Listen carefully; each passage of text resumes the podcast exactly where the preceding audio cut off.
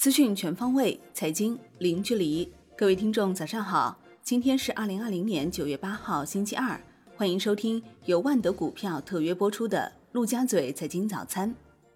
宏观方面，国务院批复同意建设国家服务业扩大开放综合示范区工作方案，支持在特定区域内试行跨境服务贸易负面清单管理模式，在中关村开展公司型创投企业所得税优惠政策试点。中国八月出口以人民币计同比增百分之十一点六，预期增百分之十二点四，前值增百分之十点四；进口同比降百分之零点五，预期增百分之六点一，前值增百分之一点六。其中，出口增速自五月以来连续刷新年内新高。国内股市方面，上证指数收跌百分之一点八七，失守三千三百点关口。万德全 A 跌百分之一点九八，成交一点零一万亿元；创业板综指收跌百分之一点六，成交额再创历史新高；创业板指跌百分之三点三三，深证成指跌百分之二点七三。长方集团连续四日涨停，天山生物十一个交易日内收获十个涨停板，累计涨近四倍。北向资金全天净卖出五十四点六五亿元，已连续六日净卖出。立讯精密遭净卖出七点三五亿元居首，长春高新或逆势净买入五点一四亿元。恒生指数冲高回落，收跌百分之零点四三。恒生科技指数大跌百分之四点五七，中芯国际跌逾百分之二十二领跌，华虹半导体跌逾百分之十四，比亚迪电子跌逾百分之七，美团点评跌逾百分之五，阿里巴巴跌超百分之三。蚂蚁集团六个工作日快速回复科创板审核二十一问，明确公司实控人是马云，与阿里巴巴集团不受同一实际控制人控制，双方各自独立开展业务，目前不存在实质性竞争，公司也不依赖阿里巴巴集团。另外，公司与微信支付存在一定差异，不具有可比性。农夫山泉今日港股挂牌，发行价二十一点五港元每股。创始人钟闪闪持股百分之八十四点四，以发行价计算，将跻身中国第三大富豪，紧随马化腾、马云之后。农夫山泉昨日晚间暗盘交易激烈，最高一度涨超百分之一百四十，最终收涨约百分之一百零五，报四十四点零五港元。乐视退表示，证监会对公司涉嫌欺诈发行案调查完毕，则处以募集资金的百分之五。及二点四亿元罚款。金融方面，中银协发布《银行业从业人员职业操守和行为准则》，明确建立违法违规违纪人员黑名单和灰名单，对纳入相关名单的人员实行通报同业、行业进入等惩戒制度。中期协数据显示，截至二季度末，国内资产管理业务总规模约五十四点七五万亿元，其中。公募十六点九万亿元，私募十四点九万亿元，券商及其资管子公司十点二六万亿元。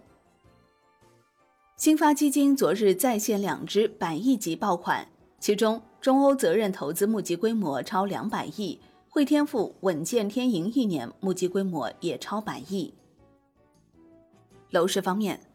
住建部就住房租赁条例征求意见。拟明确地下储藏室等非居住空间不得出租用于居住。地方政府应建立住房租赁指导价格发布制度，新建租赁住房要纳入地方发展规划。北京发布租赁市场专项资金管理办法，明确集体土地建设租赁住房可获得资金补助，标准为成套住房四点五万元每套，非成套住房三万元每间，集体宿舍五万元每间。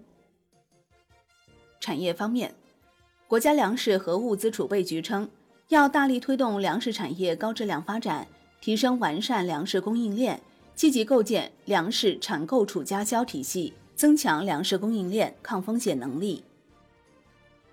海外方面，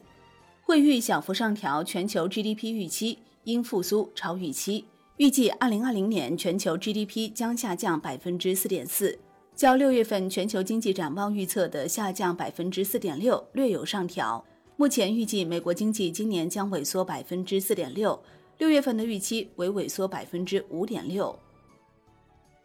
英国首相约翰逊表示，与欧盟之间的协议必须不晚于十月十五号达成。如果不能达成，不认为双方之间将达成自由贸易协议。国际奥委会协调委员会主席表示，不管有没有新冠病毒，东京奥运会都将于明年七月二十三号开幕。除了世界大战之外，奥运会从未被取消过。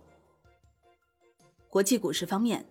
受美国劳动节假期影响。美国股市周一休市一日，欧股集体收涨，德国 D X 指数涨百分之二点零一，法国 C C 四零指数涨百分之一点七九，英国富时一百指数涨百分之二点三九。亚太股市收盘多数上涨，韩国综合指数涨百分之零点六七，日经二二五指数跌百分之零点五，澳洲标普两百指数涨百分之零点三三，新西兰标普五零指数涨百分之零点三。商品方面，COMEX 黄金期货收涨百分之零点零二，报一千九百三十四点六美元每盎司；COMEX 白银期货收涨百分之一点一二，报二十七点零一美元每盎司。国际油价全线下跌，NEWMAX 原油期货收跌百分之一点七六，报三十九点零七美元每桶；布油收跌百分之一点四三，报四十二点零五美元每桶。伦敦基本金属多数收涨。其中，LME 期镍收跌。国内商品期货夜盘涨跌不一，农产品涨幅居前，豆油涨百分之二点一，棕榈油涨百分之一点五，能源化工品表现分化，其中塑料、LPG、聚丙烯收涨，燃油、PVC 收跌。黑色系涨跌不一，其中焦煤、热轧卷板收跌，焦炭、动力煤、铁矿石收涨。国务院表示。允许符合条件的在京外资银行参与境内黄金和白银期货交易，并获得央行黄金进口许可，推动北京铁矿石交易中心等大宗商品交易场所依法合规探索开展非标准仓单交易等多种交易方式，建立科学合理的商品定价机制。债券方面，国债期货小幅收跌，十年期主力合约跌百分之零点一三。银行间主要利率债收益率小幅上行，十年期国开活跃券二零零二一零收益率盘中突破百分之三点七关口，银行间资金面仅平衡，主要回购利率变动不大。国务院表示，研究适时允许在北京落地的外资银行稳妥开展国债期货交易，支持具有一定规模、运营稳健的在京外资法人银行申请参与公开市场交易。允许外资银行获得银行间债券市场主承销资格。